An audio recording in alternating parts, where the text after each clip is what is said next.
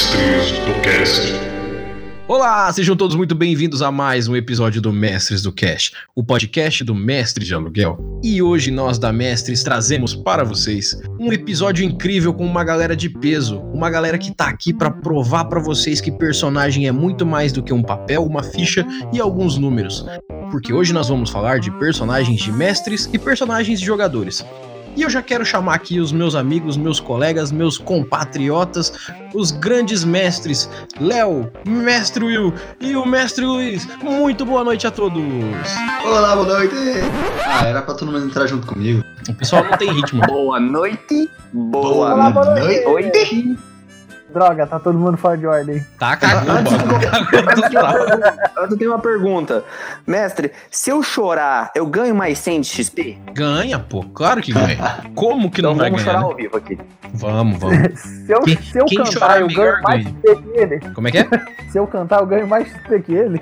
Não, não. Quem chorar melhor ganha. Vamos lá. Isso é o quê? Um 20 na atuação? Isso, isso. Porque tem que derramar lágrima e tem que, tem que ser quente. Pode ser fria, não. Tá, tá certo. Bom, então, galera, esse é o- a galera que se apresentou aí falando.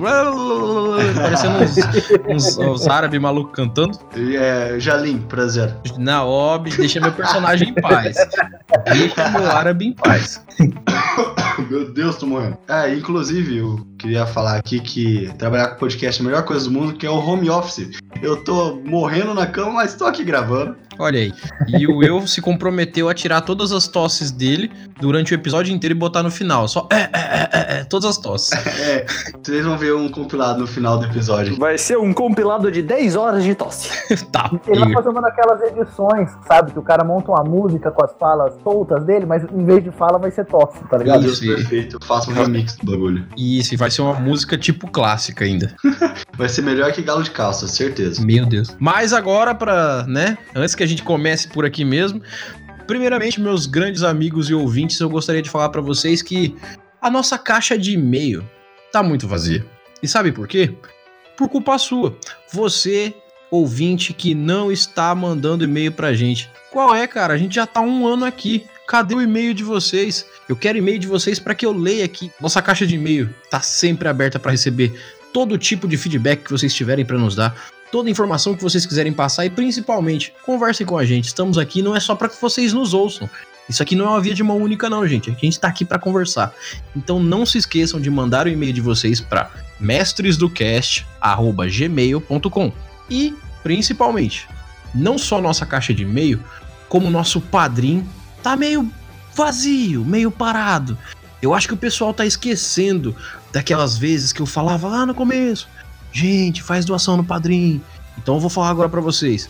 Galera, vamos lá. O nosso Padrim é só procurar no padrim.com, vai estar lá, Mestres de Aluguel. É só procurar, vai lá, deixa sua doação. Vocês vão estar ajudando muito a gente. A gente tá cada vez mais querendo trazer coisa nova pra vocês. A gente tá querendo começar com o canal do YouTube, tá querendo fazer muito conteúdo novo. Tem produção aí, tem muita coisa envolvida.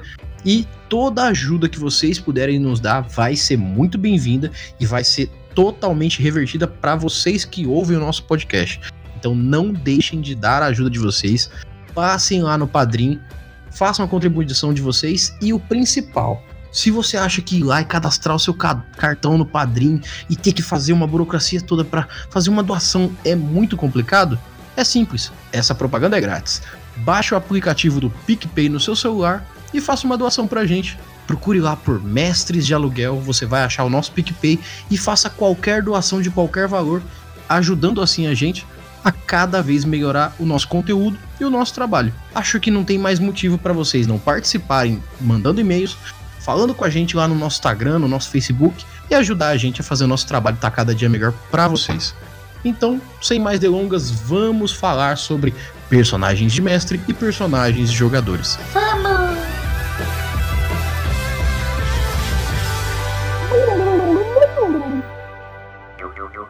Não pior que eu só coloquei duas, é porque faz muita notificação, tá ligado? É, essa porra desse hit, eu queria tirar só as notificações dele, velho. Eu vou É, fazer um negócio aqui, vocês me dizem o que que, o que que pode acontecer. Se, se mutar ele aí, alguma coisa assim, vocês me avisam. Silenciar, silenciar a voz do servidor. Mutou Então, ele. porque pra mim, pera aí, só um pouquinho. Mutou ele, né? É, não, Mutou. então, pera aí, calma aí.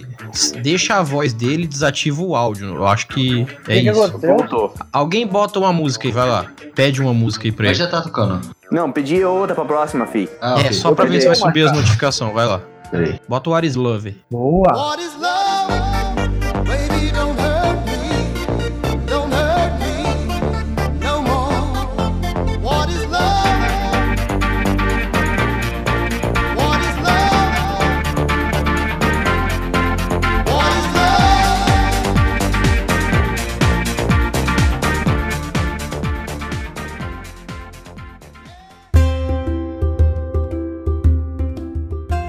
Então, meus jovens, vamos começar hoje aqui.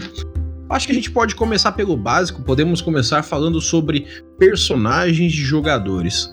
Para cada um de vocês, o que, que vocês usam de definição para o que, que é um personagem? Vocês fazem uma lista aí de quem é o primeiro, quem é o segundo, quem é o terceiro, vai lá. Ordem alfabética, então vou eu primeiro. Alright. Bom, ah, um personagem. Vamos começar pelo personagem do jogador. Sim, no RPG você, tem, você joga de alguma forma, você joga de forma ativa. Para isso você precisa de um personagem.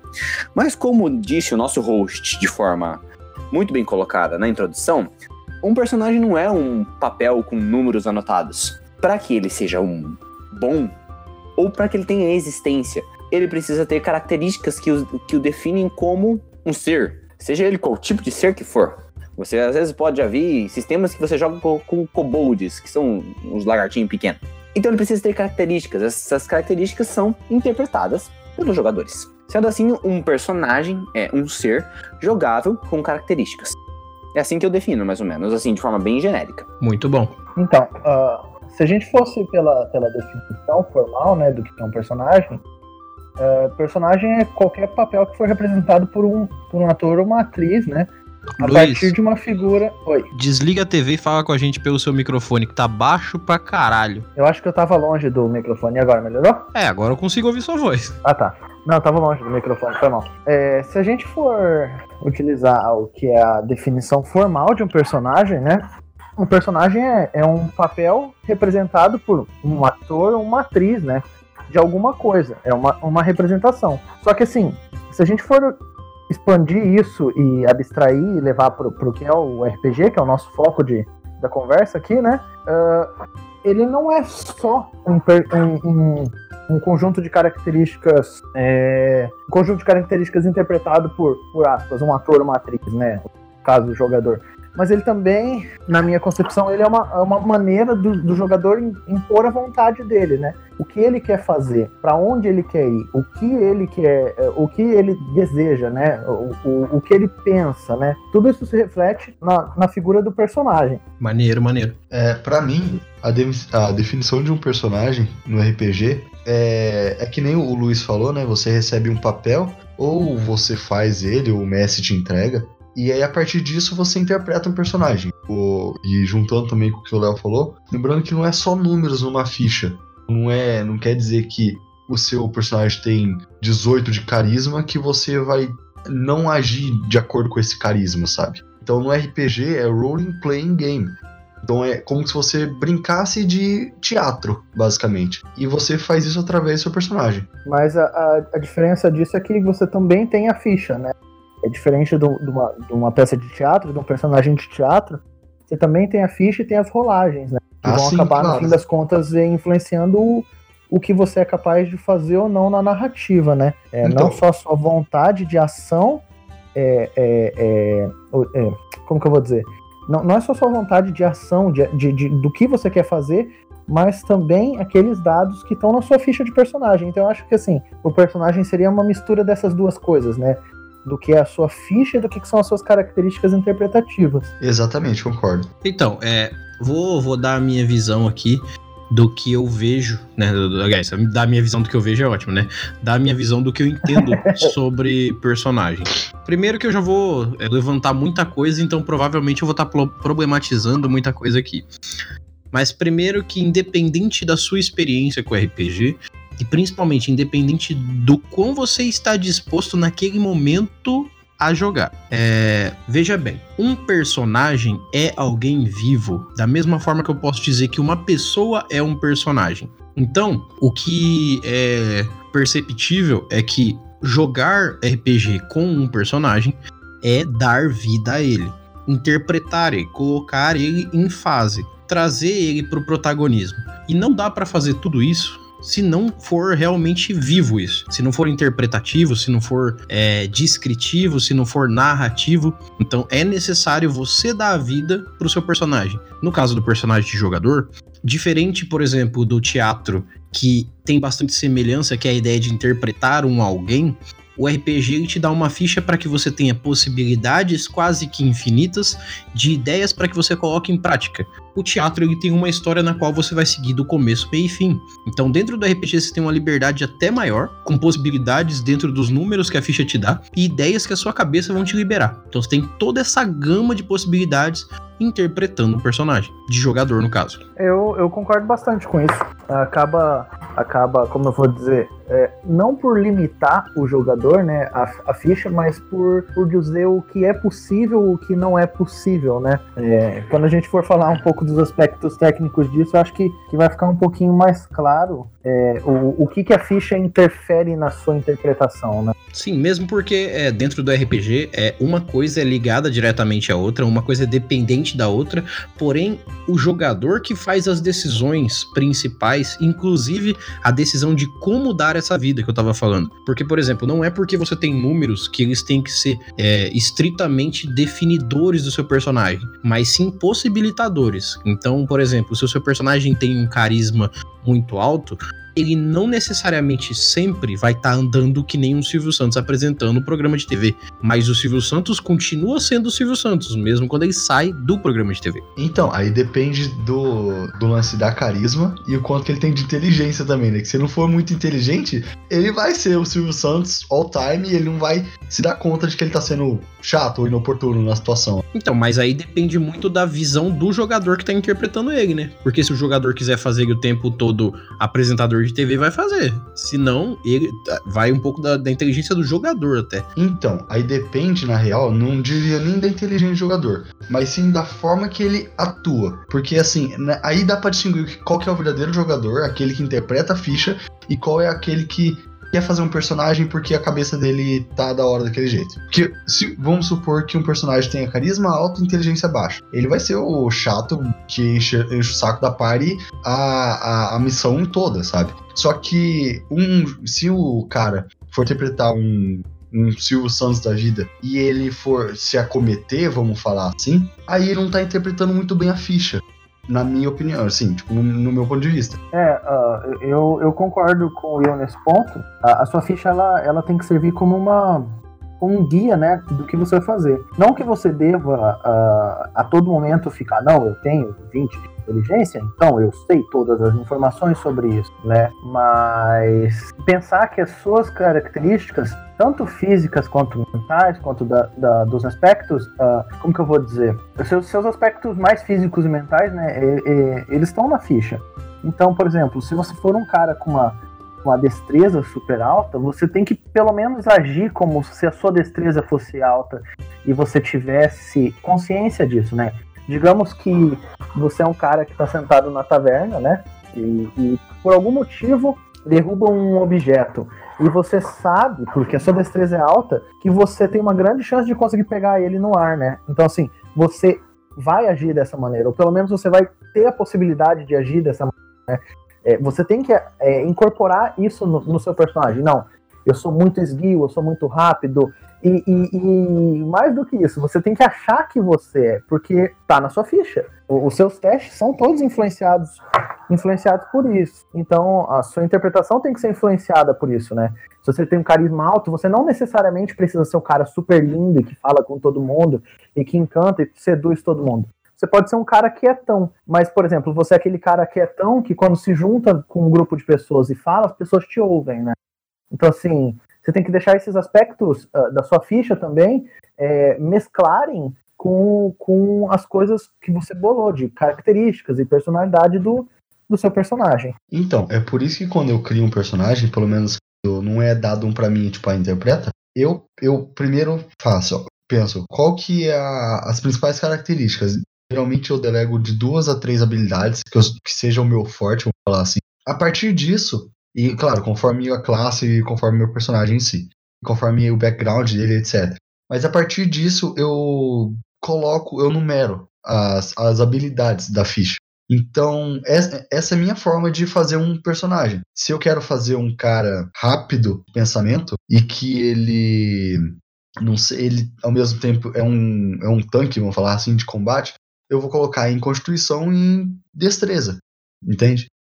Ah, sim, mas, mas eu digo assim, mais do que você decidir o que são seus pontos, é deixar que eles influenciem na sua interpretação, né? Se você é um cara que tem constituição alta, você não vai ficar com medo de, de ficar doente, porque na sua vida foram poucas as vezes que você ficou doente. né? É, exatamente. Uh, se você é um cara com inteligência alta, você vai ser um pouco arrogante e achar que você consegue resolver qualquer desafio mental. Porque você é muito inteligente, os desafios para você são poucos, né? Uh, se você tem uma sabedoria alta, você vai ser o cara que vai falar pouco e quando falar, vai falar coisas que são eh, importantes e interessantes, como se fossem é, conselhos, né, para os outros. Então, assim, é, é, é, isso que eu, que eu acredito, pelo menos, que você tem que deixar que a sua ficha é, mescle com a sua interpretação. Quando você olha lá, fala assim, ah, eu tenho é, bastante, eu tenho aqui, eu tenho esse talento, eu tenho essa, essa perícia alta, né? Perícia, sei lá, de, de adestrar animais alta. Então, assim, por que você adestra animais? Por que a sua perícia de adestrar animais é alta, né? Porque provavelmente você tem um contato grande com animais, mas aí você passa na cidade e o seu personagem vê animais e ele não, não quer interagir, ele deixa pra lá, né? Então, assim, acaba quebrando um pouco da, da, da verossimilhança, né? Então, assim, eu penso nisso, de olhar para sua ficha não só como um monte de números, mas olhar para sua ficha como, como meio que um guia para o que você vai fazer, né? É, e, e ainda assim, é, por exemplo, se você é uma pessoa que se baseia na criação física e matemática até do seu personagem, tudo bem, não faz mal ser um combeiro, não faz mal ser um power gamer, faz mal você não dar sentido nem dar realidade pro seu personagem. Então, é justo que você faça números, sim, mas crie uma história para isso. Crie lógica para isso, crie fluidez para isso. Faça com que, já que você criou primeiro os números para depois criar uma história, crie uma narrativa que explique, que mostre seus números na prática. Coloque seus números para funcionar dentro da história e não só na hora de um combate ou só na hora de fazer uma rolagem de dados.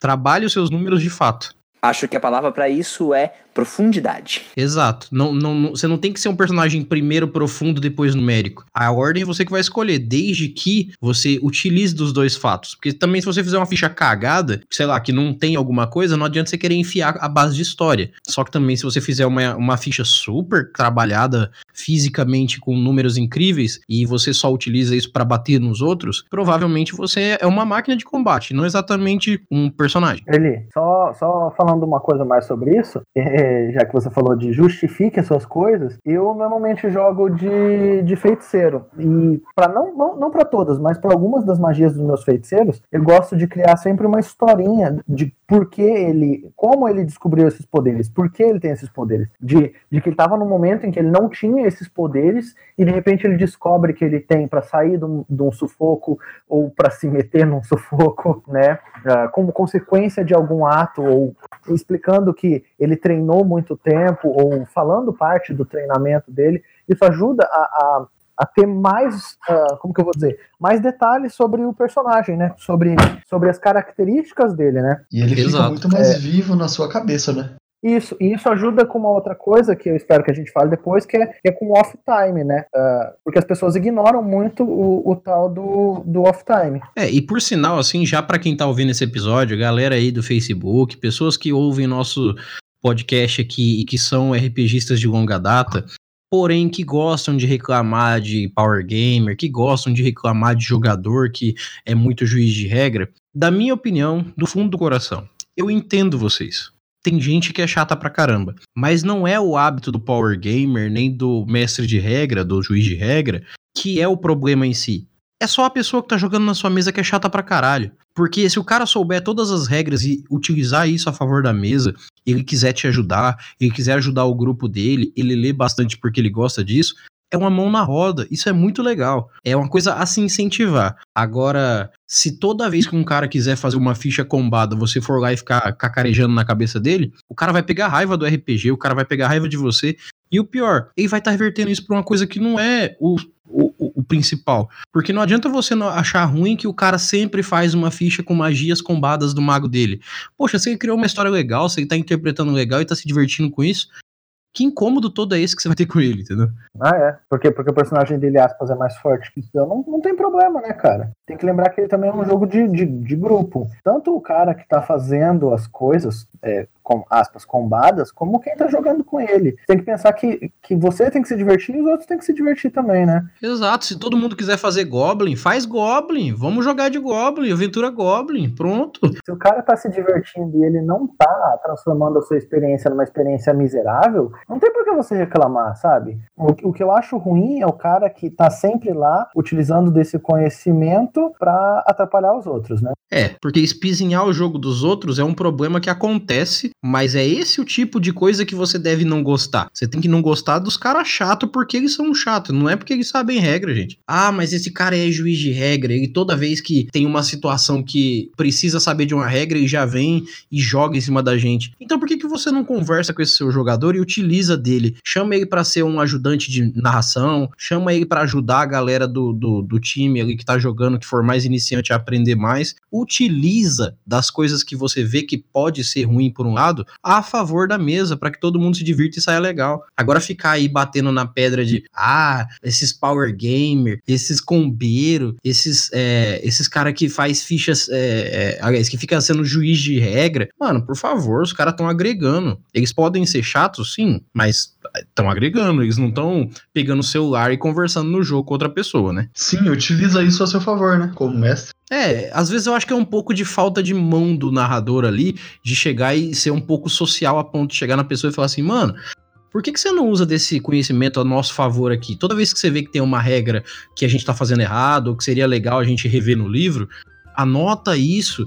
E quando acabar a sessão, levanta esse assunto, todo mundo conversa junto, vai ser legal a partir da próxima utilizar de outra forma e tal. Agora não, vai ficar achando ruim que toda vez o cara levanta a mão e fala assim, na página 72 tá escrito que não é assim.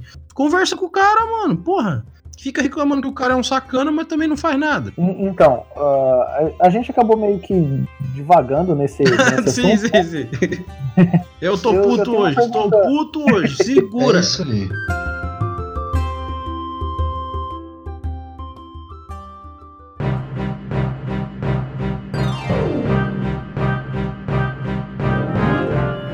Eu tenho uma pergunta pra vocês, assim. Fala que eu te Já que a gente tá falando de personagem de jogador, né? Aham. Vocês têm alguma estratégia pra incentivar ou ajudar os jogadores de vocês a, a criar as fichas de personagens deles? Porra, tenho várias, mas eu vou esperar vocês Nossa. falar primeiro. Demorou. Porque eu, já assim, começo, não- eu começo não. Vai lá. Eu, eu falo aquela minha que eu falei mesmo. Tipo, ah, o que, que você pensa como seu personagem? Ah, eu quero fazer um cara esperto e rápido. Beleza. Destreza, inteligência. E é legal. É isso. Porque ele pensa no que ele quer fazer e aí isso vai de acordo com a ficha. Aí de acordo com o que o cara quer, que o cara pensa, aí dá pra mudar, modelar a ficha, entendeu? Porque se ele faz uma coisa na ficha, um personagem super combado, e ele não responde narrativa, narrativamente, não. É, mas interpretativamente esse personagem não vale nada a ficha, pelo menos pra mim como mestre. É, isso é fato, são só números. Exatamente, exatamente. Nossa, meu personagem é full força e, tudo mais, tal. Ok, cara, age como um cara que tenha força, tenha autoconfiança. Seja Jedi. Seja Jedi, exatamente. Tenha a força. Tenha a força. Léo, você tem alguma estratégia? Tem, eu só tava esperando eu terminar de falar. É porque parece que toda vez que eu vou falar, parece que alguém fala ali, porque as pausas são É, muito então, eu grandes. e queria posso falar um negócio aqui que. Ah, tá. É só falar, Léo. Larga de ser. Fala, porra! Léo. A minha estratégia, basicamente, é a, a pessoa vai me falar a ficha dela, vai me mostrar, mas eu me interesso muito mais pelas características da pessoa. Sempre quando eu começo uma mesa, eu peço para que ela descreva o personagem, descreva como que ele é socialmente e a, a aparência física dele também, porque eu acho importante você ter uma visão de como é o seu personagem, e se ele tem alguma peculiaridade, através de interações. Faço perguntas aleatórias com personagens do mestre NPCzinhos quaisquer, você constrói conversas que às vezes não tem importância nenhuma pra trama. Você só constrói aquela conversa para que a pessoa interaja como uma interpretação real dali, entende? É como um incentivo mais essa interpretação. É, então, eu tenho algumas estáticas, né, que eu uso, né? A primeira coisa é, é, eu rolo os dados com os jogadores, mas a gente não começa a construir a ficha ainda. Eu deixo eles com os dados deles para eles pensarem sozinho onde eles vão botar essas coisas, né? Se vai pôr em força, destreza, carisma, sei lá, o que, que você quiser botar os seus dados. Até porque quando o jogador tem os dados, ele, ele pensa assim, ah, não, eu vou fazer um bárbaro, ah, não, eu vou fazer um druida, né? Depois disso, eu sempre mando um questionáriozinho meio que um questionário de, de situações, né, para gerar a personalidade, ou pelo menos um rascunho de personalidade para os jogadores, né. Eu tenho o meu próprio questionário, um questionário com 150 questões, se eu não me engano, mas eu falo para os jogadores, você não precisa responder tudo, responde o que for mais interessante para você. É tipo um Enem, né? é, é, é, mas são questões bem simples, assim, né? Ó, ah, tem uma velhinha com dificuldade de atravessar a rua, o que, que você faz, né? Ou, ah, você vê uma criança passando fome e ela, ela pede para você um prato de comida e você tem dinheiro só para você comer, o que, que você faz, né? Ataca o É. fogo nas duas. Coisas desse tipo, porque assim, isso vai ajudando você mesmo a entender a personalidade do, do seu personagem, né? Assim, ah, se ele é bom, se ele é romântico, se ele é, se ele é caótico, se ele é sonhador, se ele é realista, se ele é estoico, né? Você, você começa a, a definir ne- nesses pontos, com essas, com essas questões fantasiosas, né? ah, o que, que você vai ser, né? Ou pelo menos um, um- um- um guia, né? Uma, um, um rascunho, um esboço do que vai ser o seu personagem. E aí, só depois disso, a gente monta a ficha de personagem do, do jogador. Depois disso, normalmente, né? Eu tenho tentado fazer o sistema de prólogos, que é mestrar uma mini sessão de no máximo 15, 20 minutos para cada jogador individualmente, onde a gente trabalha alguns pontos da história que ele me traz, ou que eu, se ele não, se ele não tiver é, muita criatividade de criar a própria história, que eu crio para ele, né? E eu acredito que com todas essas coisas o jogador acaba tendo meio que um, um background de da onde eu vim, para onde eu vou, quem sou eu, quem é a minha família, quais são os meus sonhos, por que, que eu estou em aventura, né? E eu acho que isso é, é- é super válido para orientar o jogador, né? Para ele não ficar perdido aí, tipo, ah, eu não sei que, qual que é meu sonho, não sei é, quais são as minhas qualidades, não sei. O que, que eu faria nessa situação, não sei, né? Mas é também porque eu tenho mestrado ou, é, mesas para pessoas que não têm tanto costume com o jogo, ou pelo menos que alguns integrantes não tenham muito costume com o jogo, né? Exatamente. E assim, é, pelo meu lado, assim, pr- primeiro que nos últimos meses eu tenho me, me apegado muito com o One Shot por causa do projeto da Mestres e tudo mais, mas eu tento da melhor forma possível constituir mesas para narrar campanha, até jogar campanhas. Tem uma campanha que o, que o Will aqui narra, eu participo com ele como jogador. É, tem um outro RPG que eu jogo às segundas-feiras na faculdade também. Então, é, uma coisa que eu aprendi é que tudo depende. Mas para criar personagens, para jogadores, no caso da minha mesa, criar os personagens deles, é, eu tenho algumas formas de ajudar que inicialmente varia de se tem experiência ou não. Quando não tem, eu até prefiro. Por exemplo, para jogadores iniciantes, é, é interessante que você insira eles na fantasia como ela é vista no RPG primeiro, ao invés de bater com um martelo escrito RPG em cima deles. Então, para chegar em, sei lá, cinco jogadores iniciantes e falar, vamos jogar uma campanha, que também é uma variação de ser uma campanha ou ser um one shot, é, cinco jogadores iniciantes, essa média aí, quatro a cinco. É, digam para mim o que vocês en- enxergam sobre fantasia, É, o que, que vocês acham que é o, o fantasioso numa história, como que vocês acham que seria uma história legal, seja de um filme, seja de uma série, e vou trazendo levemente eles com perguntas para que eles vão entrando no clima do, da mentalidade do RPG. E quando eles conseguem abrir a cabeça a ponto de começar a falar sobre um personagem ou outro, eu vou lá e pergunto. E dentro desses filmes, assim, séries, essas coisas que vocês veem por aí, anime, sei lá, é, que tipo de personagem vocês se identificam mais? Que vocês gostariam de jogar com um deles? E aí a pessoa fala assim: ah, eu gosto mais daquele. Aquela personagem que é assim, que é uma mulher, que ela é gostosa, usa roupa colada, e ela usa umas faquinhas, e ela tem o cabelo ruivo, e ela dá umas piruletas e tem nome de aranha. Tadadã. Então, pra não pegar royalties. É, Marvel não processa a gente. pelo amor de Deus, não, por favor. Então, aí, é, o que acontece? A pessoa vai lá e me descreve isso. Eu falo assim, então vamos, agora que você me disse isso e as outras pessoas também, é, cada um dizendo sua, sua preferência de como gostaria de jogar com o personagem, vamos ver como que esses personagens são criados à imagem e semelhança do que tá passando na mente de vocês. Esse personagem que é, visivelmente tem uma aparência muito bonita, com certeza vai ter uma desenvoltura melhor, um pouco mais carisma, é, um pouco mais de constituição, para que isso envolva um corpo de uma pessoa mais corpulenta, é, tem, vai ter uma destreza alta para fazer uma movimentação é, boa. É, talvez não seja exatamente a pessoa mais forte, nem a pessoa com mais sabedoria, mas ela vai ter uma inteligência alta porque ela vai ter que fazer desenvolvimento muito bom de é, tecnologia, ou então vai ter que é, fazer parte da trama de uma forma que utilize muito disso. E aí você vai utilizando explicar cada parte de, disso que a pessoa te descreveu, o que é dentro do RPG. Ah, essa coisa que você fala da pessoa ser bonita em todo lugar que ela vai, ela conquista pessoas. Comumente no RPG a gente liga isso a carisma. Não que seja exatamente isso, mas você já vai trazendo a pessoa para a linguagem do RPG. E por último, na hora que você entrega o papel para a pessoa, ou no caso, se estiver jogando pelo Discord, seja por onde for, você chega na pessoa e fala assim: então agora a gente vai colocar esse personagem seu no papel, porque é aqui no papel que ele existe fisicamente, e depois você vai interpretar ela do jeito que você quiser ainda. Então ali você vai, com as rolagens que vão ser tiradas, seja para qual sistema for, você vai inserir para aquela situação e falar assim: ó, o seu personagem que você descreveu a gente conseguiu fazer que ele, no máximo, é assim. Usando os números, usando a sua descrição, usando a sua visão do que você gosta, e você vai jogar com esse personagem a partir de agora. Então, essa é uma das coisas que eu vejo legais para inserir jogadores e fazer fichas. Um ponto que eu achei engraçado uh, nesse período que a gente está falando é que muitos dos exemplos que foram dados sobre interpretação, tanto problemas quanto soluções de interpretação, envolvem normalmente carisma e sabedoria.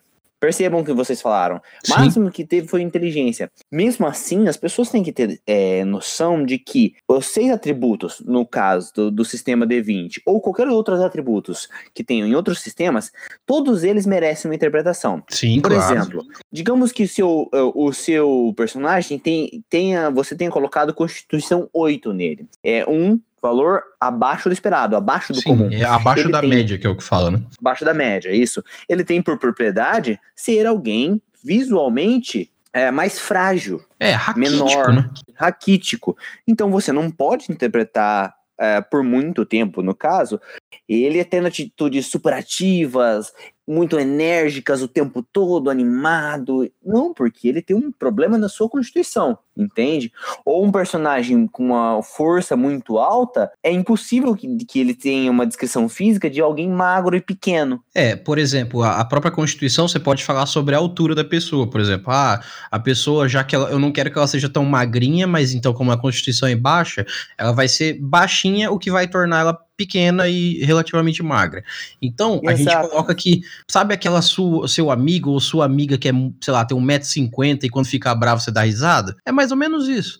Sim, ou um personagem com uma destreza muito alta e você tentar criar ele com um bobão atrapalhado. Ele não vai ser atrapalhado naturalmente. Só se Ele estiver fingindo. Só se ele estiver fingindo. E para você ter fingindo, você rola outros tipos de dados dependendo do sistema. entende? Exatamente, Então, aí é to- carisma. todas as características da ficha, inclusive as características físicas, ou até as mágicas, como o Luiz mesmo comentou, precisam de ter pelo menos uma ideia.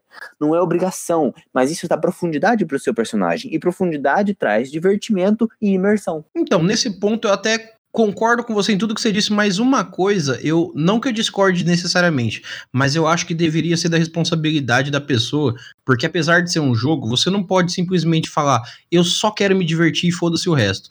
Então, é um pouquinho de obrigação, sim, você se apegar aos detalhes do seu personagem, porque se você não vai interpretar o que tá escrito na ficha, faz outro. Faz de outro jeito, entendeu? Não, não é Ah, por sim, maldade, sim, mas certeza, é- sabe quando você fala pra pessoa assim, poxa, é, você vai interpretar uma pessoa aí que tem um carisma alto, mas você não vai falar com ela, não vai se sociabilizar, não vai fazer nada? Faz outro então. Porque aí você entra mais no seu personagem, você fala, ah, meu, meu personagem não conversa com ninguém. Ele é super antissocial. Mete um carisma baixo nele. Não usa um, um número de carisma alto, porque você quer que seu paladino tenha uma magia muito foda, mas ele não fala na hora de falar. É, outra coisa que vocês falaram dessa questão de não interpretar direito os atributos, as pessoas, na minha, na minha visão, têm duas concepções erradas sobre dois atributos, né? O primeiro que carisma ele só influencia nas suas características físicas de como você parece fisicamente, né? Que eu acho que é errado. Às vezes você pode não ser super bonito, mas ter um jeito, desenvoltura e, e uma maneira de falar que reflitam o seu carisma, né?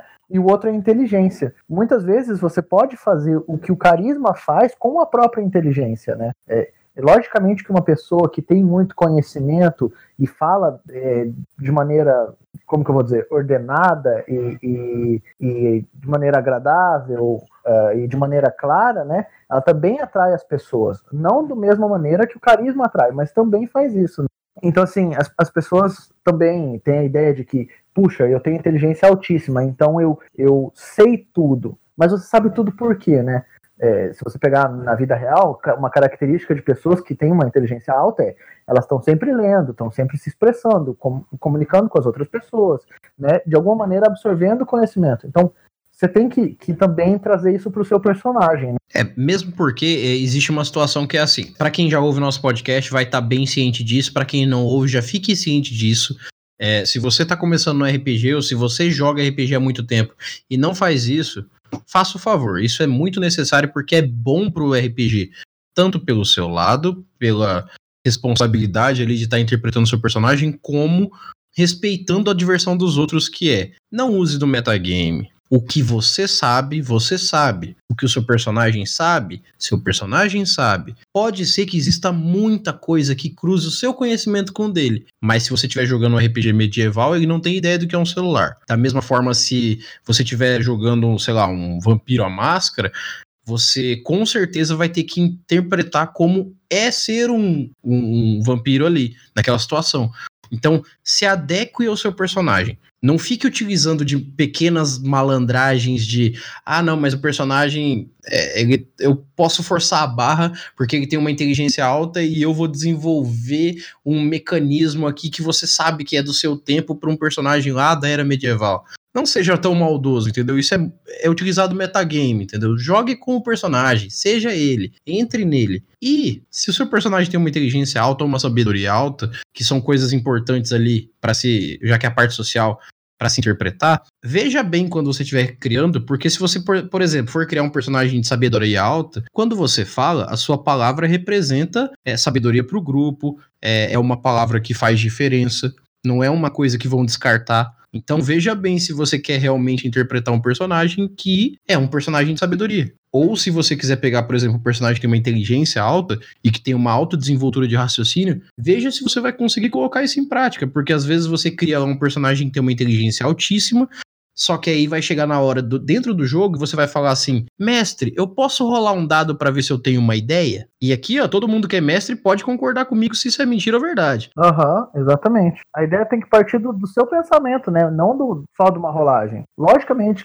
dependendo do, do que você estiver fazendo, né, como mestre, às vezes você vai dar uma ajuda aqui e ali, se, se você vê que eles estão presos por muito tempo num, num, num puzzle, você até às vezes tenta ajudar com, uma, com um insight, né? Mas o jogador fica viciado em, em, em rolar as coisas e, e ter as respostas pelo dado e não pela ação dele mais o dado. Exatamente. Então, ah, não é por maldade, mas às vezes o jogador pode não ter a, com- a competência, vamos falar assim, a habilidade que aquilo mental mesmo até que o puzzle tá exigindo, sabe? Uhum. Agora, quando, quando algo assim acontece, aí depende de mui- muitas situações. Ou o jogador, ele explana pro mestre, ele explica o que tá acontecendo e tudo mais. Olha, eu não sou capaz de arranjar um jeito de sair aqui, sendo que meu personagem seria. E aí, tipo, decide nas rolagens dados, etc tal. Mas, pra quem tá fazendo jogador, busque alguém que condiz, condiga mais com você, com as suas experiências. Exatamente. Porque não tem como você fazer um, ma- um mago fodão level 18, 19, se você não teve o conhecimento adquirido até chegar no 18º, 19 nível. É, mesmo porque, assim, é, desculpa atrapalhar, Will, mas se você quiser fazer esse personagem, não quer dizer que ele vá ficar ruim, que ele não vá ser divertido.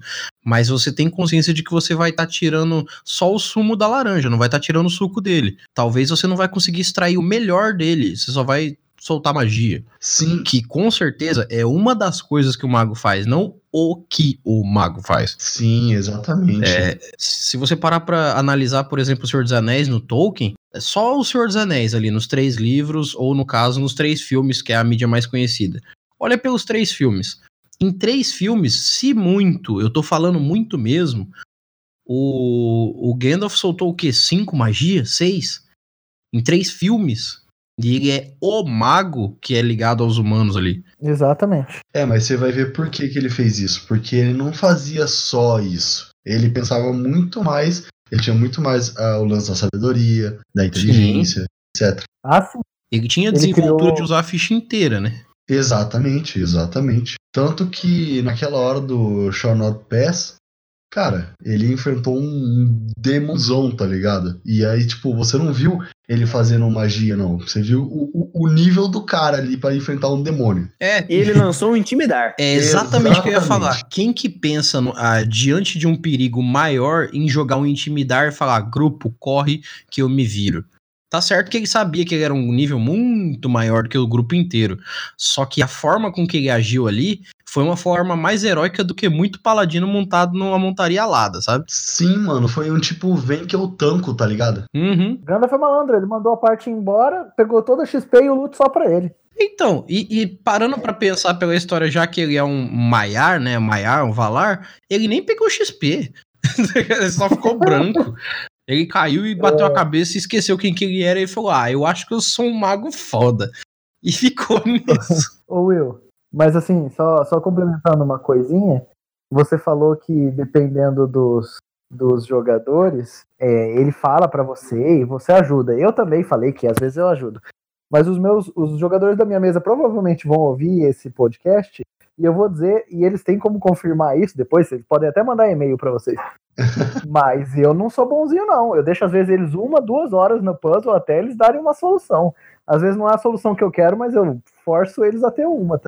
E eu diria mais: bonzinho por quê? Você não tá dentro do jogo. Exato.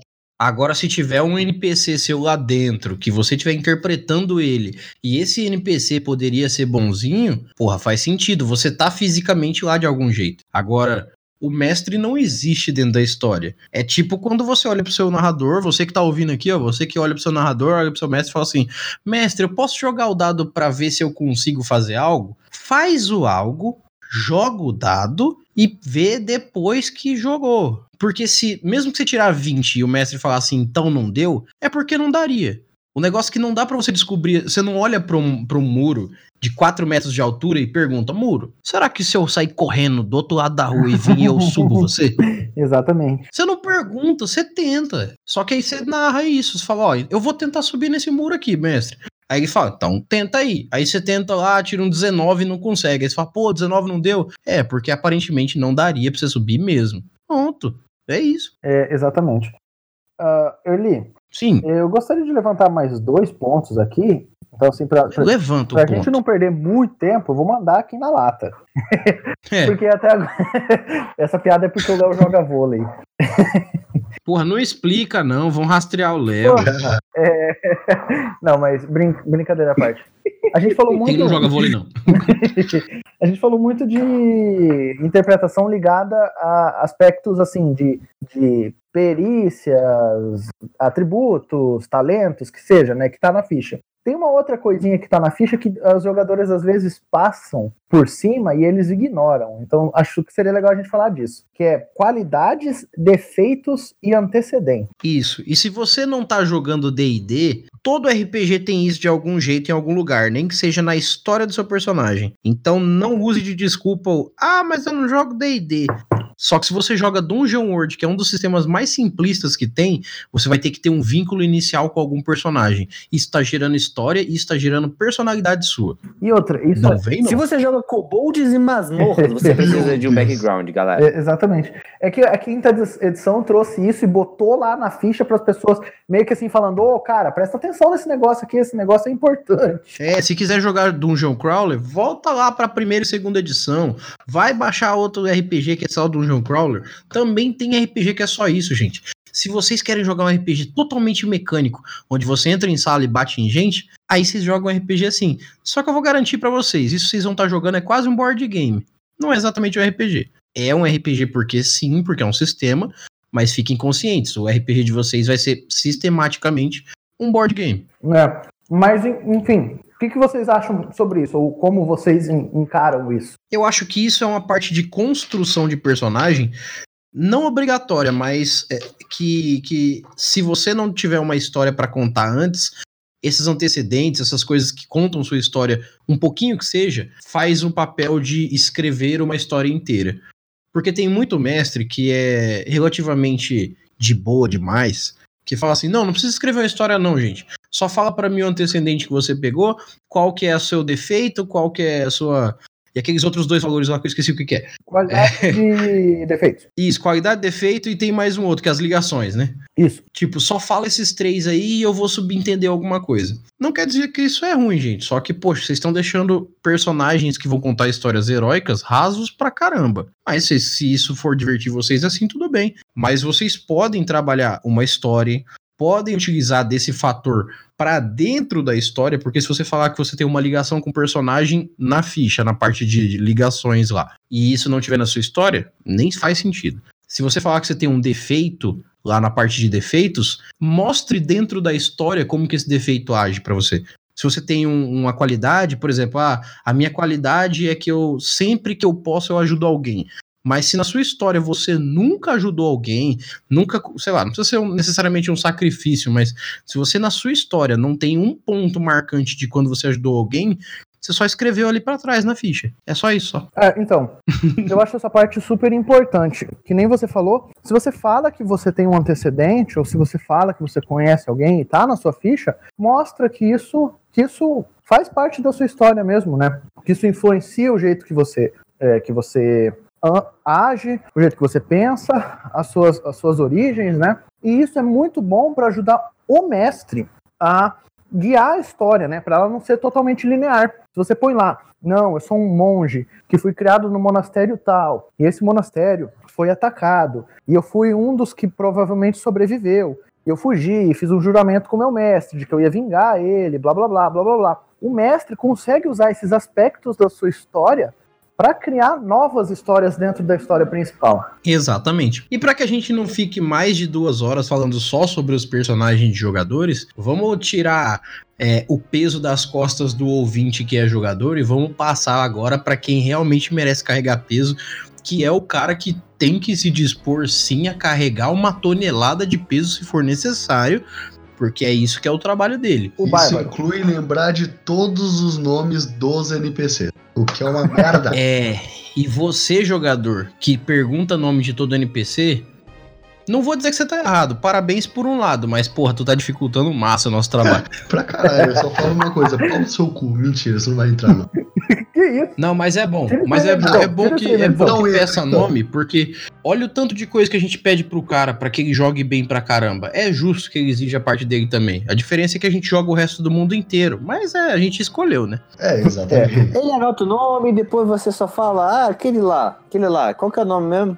Não precisa lembrar, não. Só precisa lembrar. É, só, só não enche um saquinho do mestre, tipo, ai mestre, qual que era mesmo o nome? Também você tá Cara, de não, não, trollagem, não, né? não. Não- Nessa situação, trola, não trola. nessa situação ele fala assim: você não anotou, então seu personagem não lembra. Boa. Tá vendo? Pensem bem quando vocês querem falar algo pro mestre, porque ele pode ser sagaz. É, ué, oxe. Você tem as suas armas, eu também tenho as minhas.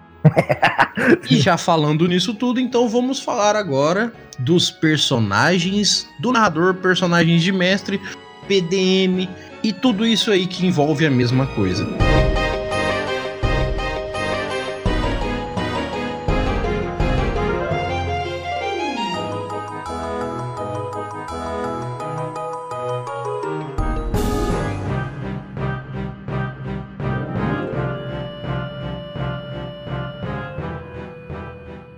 Agora o papo muda de alfa para ômega, da água pro óleo e assim vai as, as referências. Meu Deus. O que, que vocês definem como um PDM, como um NPC, como um personagem do mestre? É, posso começar? Por favor. Então, é, como a gente falou que os, os personagens de jogador são uma maneira do jogador interagir com o mundo, né?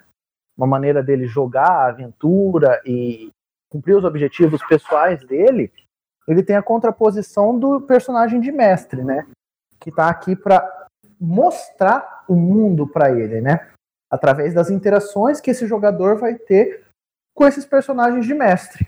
É um personagem, ele é interpretado, alguns deles têm fichas, outros não, né? Alguns são não são tão importantes a ponto de ter uma ficha, mas quando o mestre apresenta um personagem desse, ele pensa em todos esses aspectos que a gente falou também. Quem que ele é, quem que ele conhece, por que, que ele está ali, qual é o objetivo dele, o que ele sente, né? E através disso ele interage com o jogador e permite que o jogador desfrute da história, né? A história é apresentada para o jogador não só pela descrição dos cenários, mas também pelos personagens de mestre. Muito bom. Cara, os NPCs, os NPCs, como eu costumo falar, são aqueles personagens que compõem o mundo, sabe? Para mim, o mundo existe em duas coisas pra fazer ele. Primeiro, o ambiente e depois os personagens. Os dois criam a história do mundo, sabe? E eu gosto muito bem de antes de criar qualquer aventura, antes de criar qualquer campanha, consolidar muito bem o que, que vai ser meu mundo porque assim eu posso consolidar, eu posso entender melhor, eu posso compreender e interpretar inteiramente todo e qualquer NPC, PDM, né, personagem do mestre, nesse mundo. Por quê? Eu sei como que ele gira, eu sei como que ele funciona. Então eu sei como cada NPC, cada personagem, ele vai reagir conforme, é, conforme cada acontecimento, sabe? se você tá comprando com, sei lá, comprando espadas e você ameaça o tiozinho que tá vendendo elas para você, a reação dele pode até ser meio que surpreendente no seu ponto de vista, no sentido que ele já pode estar preparado sobre isso, porque ele na história dele, no background dele, ele já vive, vivenciou isso. Então, geralmente, quando eu coloco um personagem, principalmente aqueles que vão é, fazer parte do grupo, né, eu gosto bastante de colocar os, alguns personagens na party, porque eles podem servir de guia, às vezes, para uma dungeon, para um puzzle, para alguma coisa. É, para ajudar os personagens, sabe? Se eles estão indo num caminho muito torto, vamos falar assim, e estão muito longe da solução, não, não querendo dizer que a minha solução é única, mas longe de qualquer solução mesmo. Então eu gosto de usar um, um personagem para ele meio que voltar a, a, aos trilhos do jogo, assim. Então, é essa é a minha forma de usar os NPCs. Meio que uma babá, né, pro grupo. Tipo É, assim, olha, vocês não estão conseguindo, agora deixa que a mamãe faz isso aqui pra ajudar. Então, Não, é eu tô brincando. porque assim, eu gosto de eu gosto de trabalhar com personagens novos, né? Com jogadores Uhum. novos, na real. Eu gosto de apresentar o mundo da RPG aos- jogadores novos. Então, muitas vezes eles ficam assim, nossa, mas eu posso fazer isso, posso fazer aquilo. Então, o que eu faço? Eu pego o personagem, o meu NPC, e ele faz. Pra mostrar que você sim pode fazer isso. Nossa, será que eu posso ir lá e dar um chute no peito do rei? Sim, você pode. Tanto que o personagem, o NPC também pode fazer isso. Vai dar uma merda inacreditável, mano. Você pode. Ca... Pra cacete. Assim, esse exemplo foi muito perigoso que eu falei. Eu vejo mun- os meus personagens, os NPCs, da mesma forma que uma criança vê os brinquedos de um parque de diversões. Eles estão lá, eles se mexem, alguns brilham e estão lá para ser brincados. Sabe? Tudo é, é, é, é- dá para você tocar, dá para você interagir. Então é um mundo vivo. Westworld. Todos os personagens. eu- eu- quase. A gente só não vai fazer putaria, né? Ou vai, não Ou sei. vai. já- quantas vezes eu já narrei, já narrei cena de putaria, acontece. Mano, eu já medi o, o, o tamanho do pau de um personagem no, no dado. Não. Já fiz, já fiz. Não, não cheguei a medir, não, mas o negócio foi louco. Mas vamos lá. É, tinha um, tinha um cara que tinha muito carisma e ele queria muito conquistar uma quest que não, não existia. Ele achou que tinha que conquistar uma menina lá, mas vamos parar de devanear. Meu Deus. Voltando. O personagem, os NPCs pra mim, os personagens do mestre, eles são o complemento de todo o resto do mundo. Ele já falou que a gente tem que jogar com todo o resto, mas é verdade. Desde os monstros aos NPCs que conversam, aos NPCs que só passam na rua, o bêbado que tá tomando é, água ardente na taverna. Tudo aquilo é é- é- que tem que ter interação, tem que ter profundidade, e isso é muito divertido. São vários personagens que podem ser simples, mas são jogáveis, e para eles têm que estar prontos para os jogadores interagirem com eles. E isso não requer necessariamente um preparo prévio, meu, mas requer ciência do que, de que como todo o resto do mundo funciona.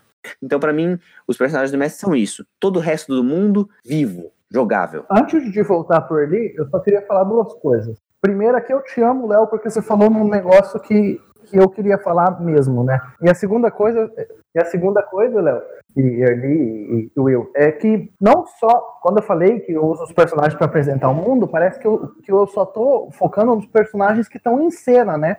Junto com os jogadores. Mas os PDM também são aqueles personagens que estão ali no, no plano de fundo. Às vezes os jogadores chegam numa, numa cidade e você, em vez de descrever para ele que não, olha, tem um, um prisioneiro que está sendo executado, você pode mostrar essa cena para os jogadores do ponto de vista dos PDM, né? Utilizando eles, em vez de só falar, não, ó, ele está sendo levado para forca. Você pode encenar sendo os personagens para passar um pouco mais de profundidade para eles também. Como o Léo disse, você não é só o rei, o, o taverneiro, a pessoa que, que é importante dando a, missão para os jogadores. Você também é o bêbado da cidade, a velha maluca, você é as crianças brincando, você é todos esses personagens, né? E não só é isso, como já acrescentando aqui minha opinião do que eu considero o NPC, é, para eu responder melhor isso, é, eu acho que a melhor forma de eu responder é falando sobre o RPG como um todo pelo lado do narrador. O RPG é uma história, como qualquer livro tem. A diferença é que nós que estamos narrando, nós é, nos precavimos com acontecimentos possíveis futuros e interagimos com tudo que acontece, como o Léo falou. E os protagonistas, que são os jogadores, vão por onde, por onde eles querem e fazem o que eles querem. E nós estamos em todo lugar. Nós somos todo lugar. E principalmente, nós temos que ser tudo isso de uma forma com que os jogadores continuem sendo protagonistas da história. Porque a facilidade de se perder e tirar um pouco desse protagonismo deles é muito alta. Porque personagens de level baixo tendem a ser aventureiros iniciantes que querem conhecer o mundo, querem ver o mundo, querem é, desbravar tudo isso. E como que você vai inserir, por exemplo, o capitão de uma guarda, um rei, é, um, sei lá, um, um, um vendedor de algo que tem muita experiência de vida, sem apagar esse personagem principal, esse protagonismo que é do, do, jogador. Resumidamente, então, o NPC nada mais é do que o ser vivo que está em todos os lugares da história dos jogadores. Então, quando você vê por esse lado que é a história é dos jogadores, é como, sei lá, se eu fosse falar é, Crônicas de Nárnia. Os três personagens principais são os três irmãos. São três, né? Quatro. São É, os quatro irmãos, isso, eu falei errado. Oxi, pera, é dez. São quatro irmãos, dois primos. Isso, quatro irmãos, dois primos, perfeito. É, eu, eu tinha O, confundido o aqui. velho e a menininha que era amiga do velho também. Isso. Ah, se for colocar quem são realmente os principais, a gente tem cinco, correto? É, isso. É o, é o Então. Eustáquio, a Susan, o Pedro, o Eugênio e a menininha que eu esqueci o nome dela. Lúcia. Carai. Lúcia, A lembrei. Lúcia, isso. A, a Lúcia é a única que eu sabia o nome.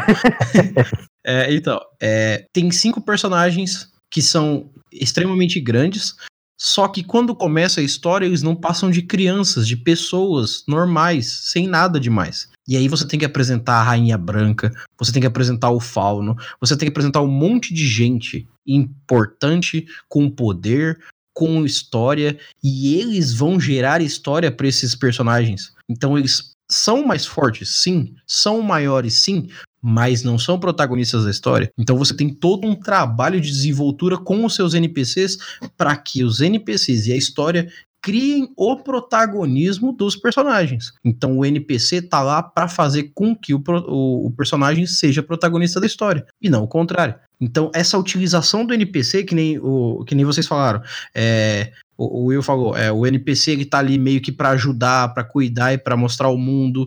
Da mesma forma que o Léo falou também sobre é, como o, o NPC se porta em relação aos personagens. cada um de vocês falaram uma coisa que é to, todas são factuais para NPC. E se você juntar isso e tentar, sei lá, colocar numa, numa, numa bola, o que você vai ter basicamente é o NPC, ele é a história dos personagens para os personagens com os personagens de forma viva. Porque se o NPC é uma árvore que fala se é uma pessoa, se é o rei, se é um cavalo, se é, se é o que for, é ele que vai ser a, a reação da ação dos personagens. Então, a, necessidade do NPC e a importância do NPC é fazer com que exista uma história para o jogador. Assim, e, e, tem, tem um aspecto legal sobre o NPC também, é que ele é uma maneira da gente não só estar tá preparando a história, mas também estar tá jogando junto com os jogadores. Não que você, como mestre, vá ter um destaque, não é isso, né? Mas assim, você tá jogando junto com os jogadores. Você se põe nas situações é, junto com eles. Todos os NPCs têm a cara do mestre, né? você se põe nas situações junto com eles, né? Então, quando, quando você apresenta um, um NPC que é interessante para os jogadores, eles acabam, às vezes, dando prioridade para o NPC que é importante em vez da missão, né? Às vezes o NPC tá ali só para, só pra, sei lá, cumprir uma função que eles não têm. Sei lá, eles não têm um cura, um, alguém que cura, né? Um curandeiro, um clérigo. Eles não têm ou um druida que seja, eles não têm essa função. E você põe um personagem qualquer. Mas se você, como mestre, transforma ele num personagem interessante, ele não é só uma ficha que está ali para curar eles quando eles precisam. Eles se envolvem. Eu já vi situações onde eu botei um personagem, é, um druida no caso, nesse caso específico, que ele quase morreu para ajudar os jogadores, e os jogadores passaram um tempo gigantesco para tentar levar ele para a cidade, para ele ser curado, porque eles gostavam daquele personagem. Então, e outra assim, coisa, se você for parar para pensar, não é só para auxiliar eles. Às vezes, os NPC, os NPCs são o que motivam a história. Ah, vocês são um grupo de aventureiros que não fazem nada se não tem uma história. E uma história envolve outros personagens que não os aventureiros. Não totalmente, mas, por exemplo, é muito difícil você escrever uma história que envolva cinco personagens diferentes todos intrincados numa história só. O início, pelo menos, de um RPG, normalmente é uma missão dada por NPCs para beneficiar um outro NPC por algum outro motivo, entendeu? Exatamente. E, e também uh, atrair eles para a história, né? Eles não vão querer ir na missão para salvar o rei se eles não tiverem uma conversa com o rei. Se o rei só falar, não, a missão é essa, tá aqui o papel, vai lá, né? Os jogadores vão falar, não, dane-se, eu não quero fazer isso. Mas agora, se o rei te conta uma história sobre o porquê que esse reino que, você, que ele quer que vocês reclamem para ele é, de uma maldição antiga e etc. E aí ele conta, e aí ele tem um pesar na voz, e você você usa desse, desses artifícios para incentivar eles, né? E, e, e botar eles na, na, história mesmo, né? O jogador, ele, ele se. No, no, geral, as experiências que eu tive, o jogador ele se motiva com coisas que são interessantes, mais do que só uma, uma quest para ele matar monstros, né? É, é muito é muito melhor para o jogador matar monstros para salvar alguém que eles se importam do que somente matar monstros e conseguir XP e loot, né? Exatamente, exatamente.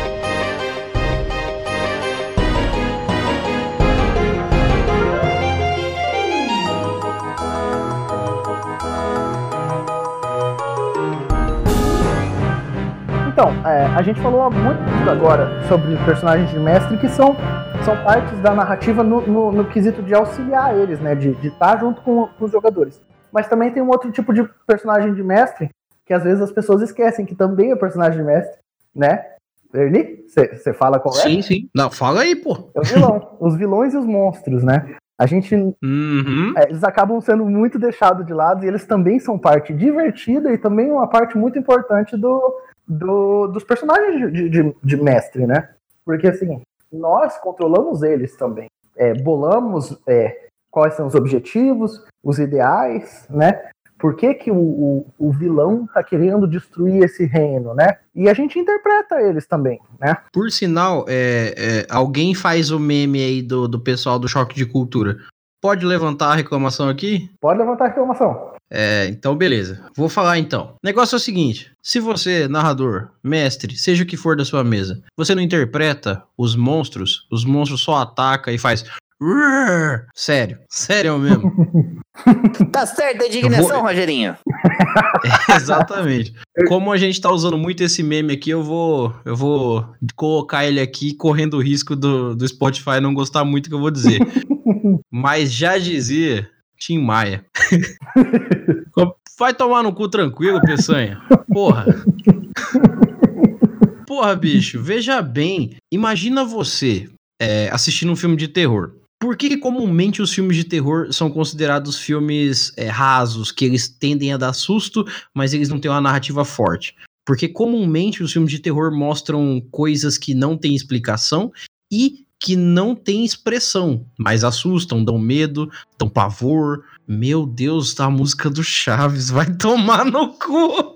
Erli, Ah. sem falar no, no vilão que persegue os caras e aparece em algumas cenas e você nem sabe quem ele é, nem porque ele tá seguindo os caras, né? Exato. E veja bem, já dentro da minha indignação sobre os monstros que devem ser interpretados, porque baseado em porra nenhuma, bicho nenhum te ataca. Veja bem, ah, eles passaram pelo território do bicho. Ok, mas o bicho chega de voadora? Só por isso? Todo bicho chega de voadora. Todo bicho é assim. Você passou no território dele, ele chega de voadora. Simples. Ou então todo bicho toma chicotada nas costas porque o dono mandou e foi atacar. Só isso. O bicho não sente dor, o bicho não faz uma feição, sabe? Pô, tem uma galera dando um cacete no bicho até ele quase morrer e tudo que ele faz é vocês veem ele caindo. Pô, pelo amor de Deus, né, gente? O bicho não é um quadrado branco. Vamos lá. Ô, Erli, E isso vale mil vezes mais pro vilão. Pelo amor de Deus, vilão tem mais motivação do que o herói. Porque ele vai tomar no cu no final se os heróis der certo. Ele tem que ter 3, 5, 10 vezes mais motivação que os heróis. Porque é ele que tá gerando heróis. e, e ele tem que ter uma chance real de vencer também, né? Lógico, porque senão, se o vilão acha que ele não vai ganhar, ele desiste. Exatamente. E aí os seus heróis não têm o que fazer mais. Erli, você falou sobre os monstros, né? Não terem personalidade. Eu lembrei de um exemplo que aconteceu na minha mesa que eu tô mestrando, né? Ah, os meus jogadores estavam num calabouço. O bardo do grupo, é, ele agachou para fazer uma coisa que ele não queria que ninguém visse. E aí ele mandou um prestidigitação para cheiro de cocô. E todo mundo achou que ele tava fazendo cocô ali no, no canto da, da dungeon, porque tava agachado, né? Pe- Peraí, eu Não não entendi. só- Co- co- onde que entra a prejudiciação? Pro cheiro. Ele consegue imitar um cheiro. Ah, Ele imitou o cheiro. E, é, não, mas ele fez um cheiro forte de, de fezes, sabe? Aquele cheiro forte de esterco. E todo mundo que estava perto ficou surpreso. Não somente os jogadores. Quando ele me mandou essa mensagem e eu falei que eles estavam sentindo esse cheiro, não só os jogadores ficaram surpresos, mas os monstros que estavam em volta também ficaram surpresos. Porque tá no meio do combate. O cara abaixa e faz cocô no canto, né? Eles estavam contra goblins. Os goblins pararam e falaram: Cara, ataca aquele cara aqui, ali, aquele cara é nojento. Ô, E aí, ele usou isso porque ele é um gnomo bem, bem deformado, bem estranho, assim. Ele usou isso pra tentar. Logicamente, ele não conseguiu passar. Mas ele usou isso pra tentar se passar por Goblin com os Goblins. Foi muito engraçado, gerou um momento muito engraçado. Mas por quê?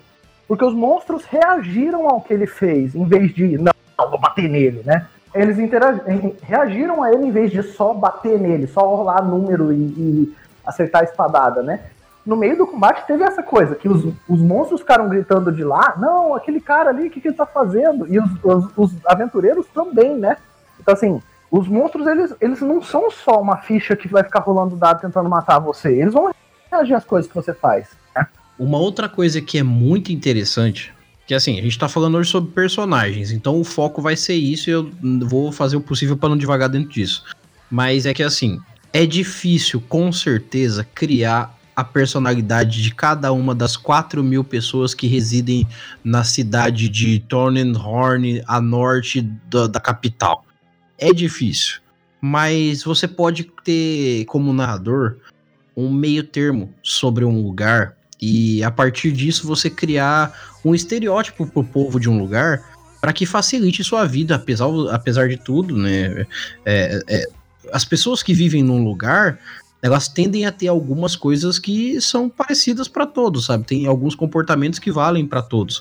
Tipo, se o pessoal vive muito num lugar que é quente, comumente as pessoas se irritam com facilidade. Só isso. Então você já tem um bom motivo para falar. Pô, o pessoal, o pessoal mora num lugar quente e árido. Então, sei lá, é, esse pessoal pode ser um pouco cabeça quente. Então, é um fator que você pode colocar para todo mundo sem necessariamente dizer que todo mundo é explosivo, sei lá, é todo mundo é bravo, mas você pode colocar isso para te ajudar. Só que se dê ao trabalho narrador, mestre, de fazer a personagem, a personalidade pro seu personagem.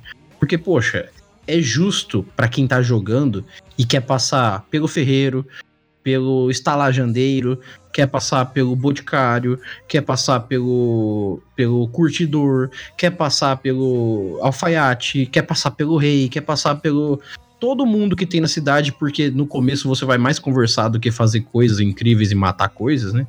Tem que ter ali um pouco de interação de uma forma que você diferencie a voz, diferencie é, a forma de falar, diferencie um pouco a forma de pensar, porque nem todo mundo pensa igual. Então dê, cara, dê pros seus personagens essa vida. Porque se quando a gente. Desculpa, é, quando a gente é, vê que um personagem da nossa mesa não dá vida pro personagem dele, a gente fica mal com isso, porque fala, porra, esse cara tá jogando só um boneco com números. Aí quando você vai dar os NPC pros caras, você dá o péssimo exemplo de dar boneco com números. Isso dá profundidade aos personagens. Pode não ser, não pode não levar nada. Na minha última mesa, não lembro quem foi o Ti, foi o Thiago, quem, alguém que ficou comigo e foi para a estalagem antes e ficou conversando com o dono de uma estalagem. E o dono de estalagem eu criei na hora que ele tinha o sotaque caipira. Então ele ficou falando assim, falou que o sujeito não volta lá e vai, não volta, e ficou falando com o cara. Só mudei isso. E ele descobriu já mais ou menos qual que era a quest que eles iam fazer antes de todo mundo. Isso pode ter, não sei se já ajudou diretamente, mas pode ter ajudado ele de alguma forma. Então, essa interação com profundidade e com a visão do personagem, porque pela visão do personagem ele viu o que estava acontecendo em volta e ele relatou isso numa conversa corriqueira. Isso foi importante para ele. Então ajuda em questão de narrativa e de profundidade. Então vocês estão dizendo que eu tenho que fazer as vozinhas estranhas, é isso mesmo? Mas é isso mesmo, só que você só não pode esquecer que pode ser acusado de xenofobia. Vice? é, brincadeira. Eu, eu diria mais, não só você tem que fazer vozinha estranha, como você tem que dizer que as pessoas são estranhas. Porque, novamente, eu vou dizer o exemplo da, do RPG medieval. É, é assim, é, gente, a gente fala muito sobre RPG medieval porque é o que é mais prático, é mais vigente, mas a gente, a gente não esquece que existe RPG de tudo. Oi? Sim, é, mas a gente não esquece, por exemplo, que tem o Cyberpunk, que tem o Storytelling, a gente não esquece desses outros RPG, tá? A gente só que a gente cita muito porque é o mais prático, o mais comum, o mais fácil, o que mais o pessoal joga. É, Vampiro. Mas você tá lá. É, Segunda Guerra Mundial, né? Alienígenas. Segunda Guerra Mundial? Exato, Segunda Guerra Mundial. então, só que assim, se a gente for trabalhar, por exemplo, na ideia do medieval, vocês acreditam mesmo que na era medieval, seja de qual história for, não tem um monte de gente mutilada, não teve um monte de guerra, não tem um monte de gente, sei lá, que tá velha e tá torta porque a medicina praticamente não existe. O que existe é, sei lá, alquimia e curas místicas. Cara, é um. O, a, se você parar para ver gravura da do nossa época medieval, que não é que não é, vamos dizer assim, não é fantasiosa necessariamente, é um pouco, mas é porque é o que a gente tem de registro. Mas se você vê o tanto de gente, vamos colocar assim, feia, destruída pela, pela história que viveu, aí você vai chegar lá e fala assim: não, vocês chegam na cidade, tem um monte de gente normal. Aqui a gente já tem um problema, entendeu? Normal é o quê? Comum. então, comum. Comum já dizia o bom e velho Chaplin. não, ele não dizia nada. Mas eu dizia falando que era ele. Comum é o meu ovo. Até mesmo porque ele tá morto. Exatamente. Mas quando ele tava vivo, ele dizia: Comum é o meu ovo. Porque veja bem. Não, ele dizia isso no filme dele, no final. Sempre, se você assistir até o final do filme dele, ele fala no finalzinho: Comum é meu ovo. Comum is my eggs. Isso. Comum meu tamago. Por que, que ele falava isso? Porque assim, o que, que é comum numa era onde existem pessoas que ficam uma vida inteira na fazenda e existem pessoas que vão para guerras e existem pessoas que vivem num reinado onde nunca pisaram na terra, nu- nunca sujaram o pé. E existem pessoas que viveram é, trabalhando com bebidas. Existem pessoas que têm a pele manchada porque trabalharam a vida inteira curtindo couro. Existem, cara- mina, né? Mão calejada. É, tem, tem gente que raramente viu a luz do sol porque viveu em Minas. Então, assim, é, olha o tanto de diferença que tem entre pessoas comuns. Que não é nem. Não tô nem falando de aventureiro. Pessoas, entre aspas, comuns. Então, quando você fala pessoas comuns, você não tá descrevendo nada. Você tá falando um monte de retângulo branco andando na rua. É. Você não tá dizendo assim, pô, são pessoas que é, aparenta ter uma população um pouco mais velha, então não tem muita criança passando pela rua, é, e vocês reparam, por exemplo, pela coloração da roupa, que não deve ser um reino muito, é, muito, assim, que tem bastante dinheiro, porque todos eles têm aquela roupa meio amarelada, é, o lugar, é, a maioria das casas é feita de madeira. Essa descrição detalhes que você dá de detalhes dos NPCs e da narrativa como um todo é o que dá a diferença, porque se eu vou falar do NPC, ah, eu vou falar do famoso taverneiro, porque todo RPG tem pelo menos um taverneiro a cada duas, três sessões.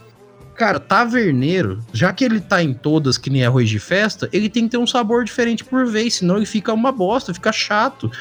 Quem que é o taverneiro? Ah, é igual do outro lugar. Porra, é a enfermeira Joy agora, é policial Jane. Todo lugar é a mesma pessoa, usa a mesma roupa, Já fala do mesmo jeito. um homem careca de bigode lavando um copo. Mas esse cara É tava na última cidade. Ele viajou até aqui e abriu uma taverna em uma semana, antes que você chegasse. É, ele tem vários irmãos gêmeos, né? Família muito louca dele. O- Os jogadores não pensam mais é, é, nisso, né? Mas eles. é, a, gente, a gente realmente anota o nome dos personagens que a gente cria. Pelo menos nós quatro aqui eu sei que sim. Né? De anotar o personagem, a descrição e criar, se importar de criar um novo personagem. Quando os jogadores voltam na cidade, pergunta quem que é o taverneiro aqui? Você lembrar quem que era, né? E lembrar qual era o sotaque dele. E Isso é um esforço que, que eu acho que o mestre tem que ter, né? em relação aos próprios personagens. Apresenta o rei Júlio 13, tá ligado? E, e o cara é manco de uma perna. E você não lembrar disso, né? Vo- Você quebra toda a imersão do, do, do jogador. Sim, e, e já veja bem. Outra indignação aqui. Pode levantar a indignação? Pode Tá levantar certo, a indignação. não, não, é- essa é a segunda parte, mas tudo bem. Vou levantar a indignação aqui, Rogerinho. O negócio é o seguinte: se você narra há algum tempo, se você mestra há algum tempo, e ninguém nunca te lembrou de um NPC que você mestrou, reveja os seus conceitos de mestrar RPG. Porque NPC é marcante. Seja um vilão, seja um monstro, seja o taverneiro. Se ninguém nunca chegou em você e falou, cara, aquele taverneiro que você fez aquela vez, reveja seus conceitos de narração. Porque todo personagem é marcante de alguma forma, mínima que seja. Tipo, ah, você lembra daquele carinha que ajudou a gente um tempo, que era um ranger manco? Pronto, isso é o suficiente. É. Não, não que você tenha que fazer um masterclass de, de escrita, né? É, aprender literatura da Não. Polinésia. Não, não é isso. Mas Mano, ninguém, ninguém aqui é especialista em porra nenhuma. Exatamente. Só que se a gente tá dando essas dicas é porque é fácil. Exatamente. É, é só se esforçar ao máximo é, em, em- em fazer alguma coisa que seja diferente, sabe? É, tentar pensar assim, não, eu nesse momento sou esse personagem. Como eu agiria? Como eu pensaria? Mesmo que você não seja o rei da interpretação, ou da escrita, literatura. Mas pensa, não, ó, esses caras entraram na minha taverna, quebraram tudo. Eu não sou amigo deles, eu não gosto deles, e se eu ver eles, eu vou tirar eles de dentro do meu estabelecimento. Ou, eu sou o rei de um lugar e vocês cometeram um monte de crimes. É lógico que eu vou atrás de vocês e mandar a guarda atrás de vocês. Ah, não. Eu vou inventar arma de fogo pra passar fogo em vocês. Ou, ah, não, você passou num vilarejo e ajudou o meu filho que estava doente. E logo depois, num outro momento, você encontra essa mesma pessoa, esses mesmos aventureiros que ajudaram seu filho e eles estão na dificuldade. Você fala, não, eu vou ajudar esses caras. Esses caras ajudaram meu filho. Então, assim, criar essas pequenas motivações e agir de acordo, né? Exatamente. E isso é a verossimilidade que a gente tá falando, essa verossimilhança, essa- esse trabalho com a proximidade da realidade, entendeu? Exato. É, e, e, e uma outra coisa é, é, tipo, você não precisa ser um mestre, mestre ator, né? Mas é uma oportunidade que você tem de testar coisas, né? Eu não sei fazer vozinha, mas você pode criar, né? Você pode tentar. E quem sabe você se diverte com isso, né? E outra, na dúvida, tenta. A gente não acabou de falar pros jogadores tentar, fazer rolagem, fazer interpretação e tentar? Tenta também, narrador. Larga de ser preguiçoso. Tu quer mestrar uma mesa pra 5, 6, 10, 30 pessoas, que nem eu fiz uma vez? Faz o bagulho direito, irmão. Bota pra suar essa camisa aí. Todo mundo vai sair feliz no final. Você vai gostar do resultado também. Todo mundo sorrindo. Não importa se o grupo inteiro vai morrer no final da sessão. O negócio é todo mundo sair. Caralho, que jogo foda. É. A gente morreu, a gente tá puto, mas foi foda? É. Tem que ser assim, entendeu? É, é, é criar momentos, né, para os outros e para você. E, e- com o tempo você acaba pegando isso, né? Sei lá, depois de tentar por anos e anos fazer uma vozinha, você desenvolve uma vozinha própria pro seu personagem. Ou é, os trejeitos, né? Uma coisa que eu comecei a cobrar e comecei a fazer é considerar que o que o jogador tá fazendo manualmente, o personagem dele tá fazendo também. E isso já é nos momentos legais. Na minha mesa anterior, esse mesmo bardo que eu falei pra vocês, da, da cena com os goblins, ele entrou num- num- numa sala cheia de imps dormindo. E tinha um tesouro no centro. Ele falou que abriu o tesouro tal, uma caixa pesada, e com calma tirou o que estava dentro. Só que o que acontece? Ele encenou que estava segurando com uma mão a tampa da caixa. E quando ele, jogador, agiu como se ele tivesse tirado a, a- a mão da tampa, eu fiz a tampa cair e bater e acordar os imps. E assim, ele não morreu, não aconteceu nada demais, assim. Mas foi uma cena engraçada e ele gostou disso. O próprio jogador gostou disso, né? Então assim, você é o seu personagem, você tem que agir como o seu personagem, tanto como jogador como quanto mestre, né? Eu não queria terminar isso aqui que nem o Nerdcast, mas não vai ter jeito. Luiz, mas que tampa. Meu Deus. Exatamente.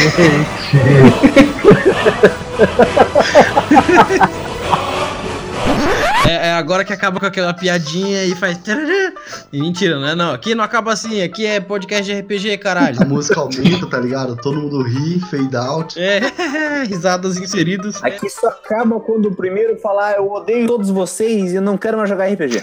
Não, não, faz isso não, gente. Bom, eu acho que a gente já conseguiu o básico do que a gente precisava pra fazer essa galera regaçar no RPG a partir de hoje, né não? Eu acredito que sim. Ah, mas com certeza. Eu acredito que falta uma coisa. O quê? Bardos. Cantem, cara, sentoem melodias, magos, interpretem sua magia, fala que ela faz frufrufru e ela brilha. Bruxos, falem com sombrios e estranhos seus patronos. Clérigos e paladinos, orem aos seus deuses, rezem e peçam as suas preces. Druidas, amem e interajam com a floresta.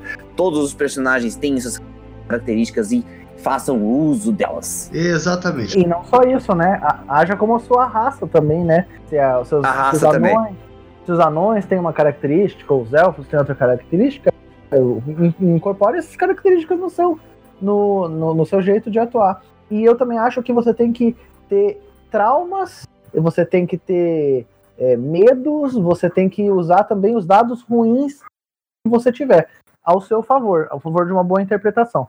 Exatamente. Jogue o jogo como ele tá rolando, gente.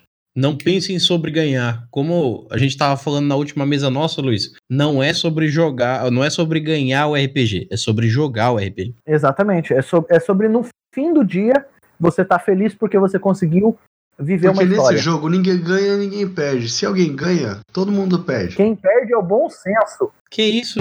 Meu Deus, a música que Pronto, quebrei o podcast. entrou o TR, the fuck?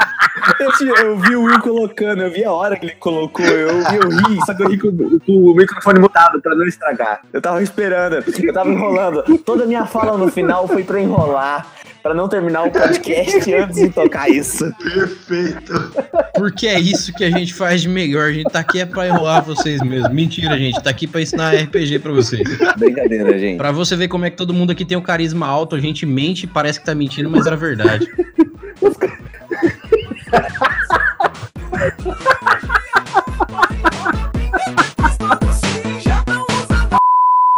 Bom, então agora que a gente conseguiu explanar para todo mundo que está ouvindo aqui a gente, primeiramente eu gostaria de agradecer a presença de todos aqui, Léo, Luiz, Will, muito obrigado por hoje. Valeu, Eli, é nós sempre aí. É, eu agradeço a, a, o convite e não confiem na desgraçada da Ana, é isso que eu digo. Eu Agradeço a oportunidade. A Vanderlei. Oxe, Cortou tudo. o que, que você falou, Léo? Que o meu próximo bardo vai se chamar Vanderlei. Porque ele só vai dar ideia errada. Boa. Nossa, caótico e foda-se, não é mesmo? Exatamente. Beleza, gente. Então, para vocês que não aguentam mais ouvir a nossa voz, muito obrigado por estar nos ouvindo. Eu agradeço a presença de todos aqui, tanto vocês que estão ouvindo quanto a galera que está aqui gravando com a gente. E espero que vocês tenham gostado do que ouviram e que com certeza isso vá fazer muita diferença para suas próximas mesas. Não se esqueçam de mandar o e-mail pra, de vocês para falar o que, que vocês estão achando dos nossos episódios. Cara, falem o que vocês quiserem, façam perguntas, mandem sugestão de ideias de o que, que vocês querem ouvir aqui. Aqui a gente tá aqui para falar sobre RPG e é para falar com vocês sobre RPG. Então, não deixem de mandar o e-mail de vocês para mestresdocast@gmail.com. No mais, eu agradeço a todos. Meu nome é Erli, eu estarei aqui esperando por vocês. Nos vemos em nosso próximo episódio. Até mais ao som de UDR. Agora você pode colocar, meu. Aumenta a música. Isso aí.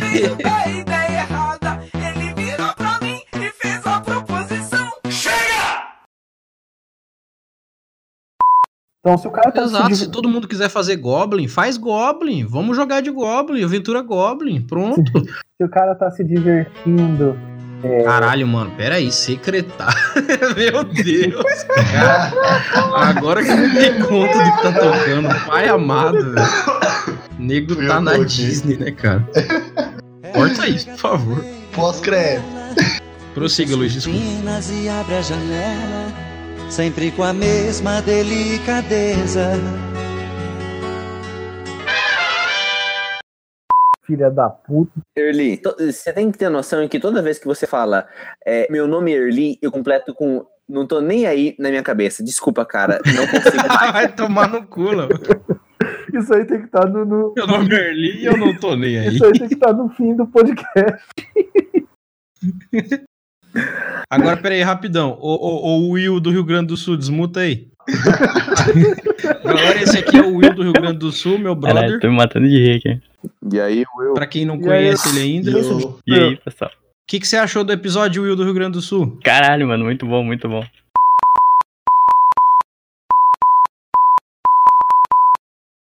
Esse episódio foi produzido por Radiolox Edições.